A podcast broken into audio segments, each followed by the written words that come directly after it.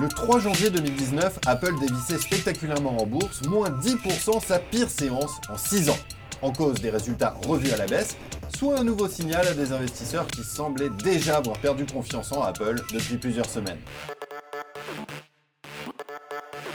Julien Pillot, bonjour, bonne année. Bonne année également Thibaut, bonjour. Vous êtes enseignant-chercheur associé à l'Université Paris-Sud. Alors, est-ce que si on y regarde de plus près, on peut dire que Tim Cook, au vu de ce qui s'est passé ces dernières semaines, n'est plus tout à fait l'homme de la situation? Et voilà encore un de ces nombreux fanboys cachés de Steve Jobs. Non, non, je vous rassure, pas plus que ça. hein. C'était pour la blague bien naturellement, mais vous savez, ils sont encore très très nombreux. Oui, c'est vrai.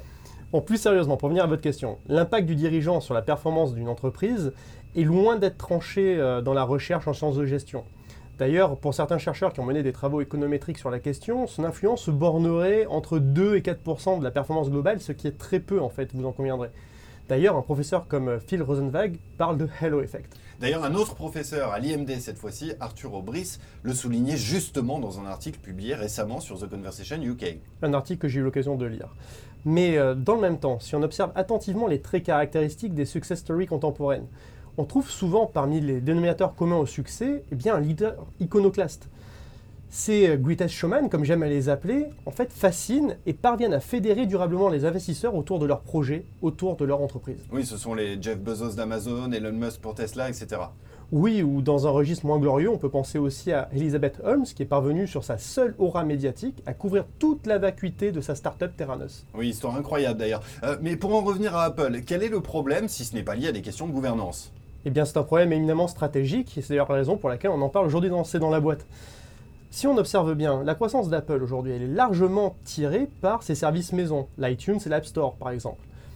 Mais pour que ces services maison continuent à bien fonctionner, puisque Apple a d'ailleurs historiquement fait le choix d'un écosystème fermé, eh bien il faut que ces euh, produits maison, ces devices, comme l'iPhone et l'iPad, continuent de bien se vendre dans le même temps. Et là, effectivement, Huawei, Samsung, Xiaomi les ont dépassés en termes de vente sur les smartphones notamment. Absolument, euh, Apple est dépassé par ses rivaux asiatiques sur des marchés de devices qui sont devenus très très très concurrentiels.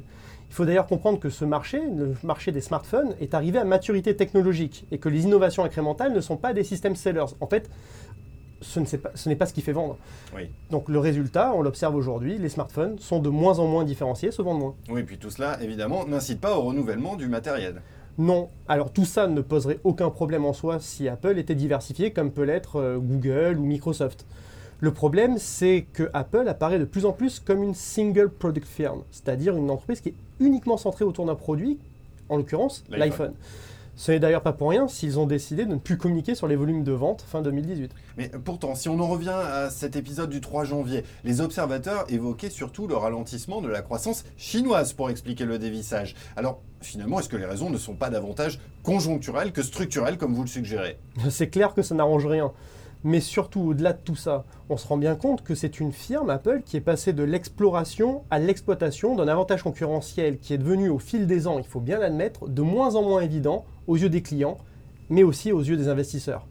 D'ailleurs, si vous regardez le ratio court-bénéfice qui traduit souvent le potentiel d'innovation aux yeux des investisseurs, eh bien ce ratio est devenu aujourd'hui inférieur à celui de Domino's Pizza, le sponsor de notre ligue de football. Oui, ça n'a pas grand-chose à voir, mais je vois en tout cas que vous avez euh, lu, encore une fois, Arthur Aubris qui le soulignait sur The Conversation. Alors, qu'est-ce qu'Apple doit faire pour redresser la barre? Eh bien tout simplement, Apple doit redevenir Apple. Être tourné systématiquement vers le next best thing. C'est dans son ADN, il faut bien comprendre, d'être une entreprise innovatrice. La souris, la monette, l'iPhone, à chaque fois qu'on l'a cru enterré, Apple a su rebondir grâce à une innovation de rupture. Eh bien, Apple doit renouer avec sa tradition innovatrice ou bien disparaître. Oui, mais il faut bien admettre que c'est plus difficile à faire qu'à dire. En tout cas, merci Julien pour cet éclairage. Merci. Merci Thibaut.